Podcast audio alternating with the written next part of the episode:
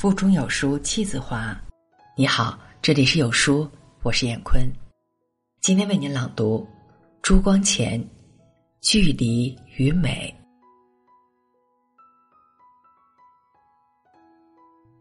我的寓所后面有条小河，通向莱茵河。我晚间常到那里散步，走成了习惯，总是沿东岸去，过桥沿西岸回来。走东岸时，我觉得西岸的景物比东岸美；走西岸时则相反，觉得东岸的景物比西岸美。对岸的草木房屋固然比这边的美，但是它们又不如河里的倒影。同样一棵树，看它的正身本即平凡，看它的倒影。却有几分另一个世界的色彩。我平时又喜欢看烟雾朦胧的远树，大雪笼盖的世界和深更夜静的月景。本来是常见不以为奇的东西，让雾、雪、月盖上了一层白纱，便觉得很美丽。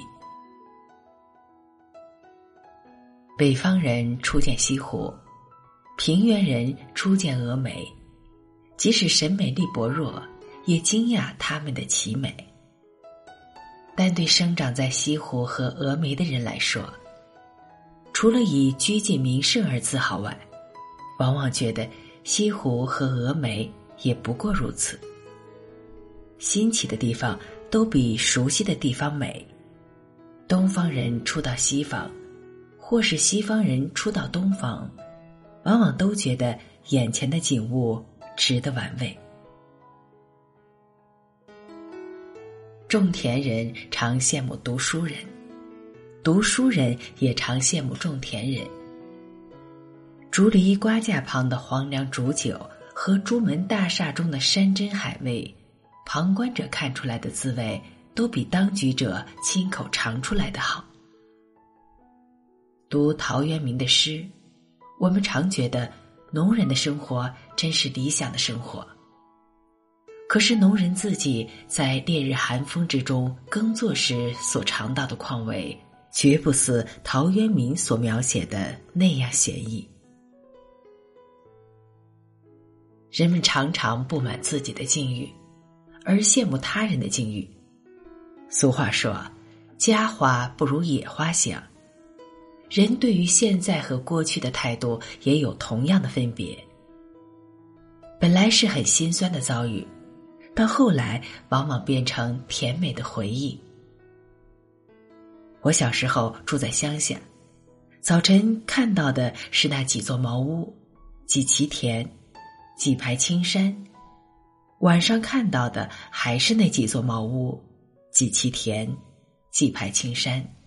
觉得他们真是单调无味。现在回忆起来，却不免有些怀念。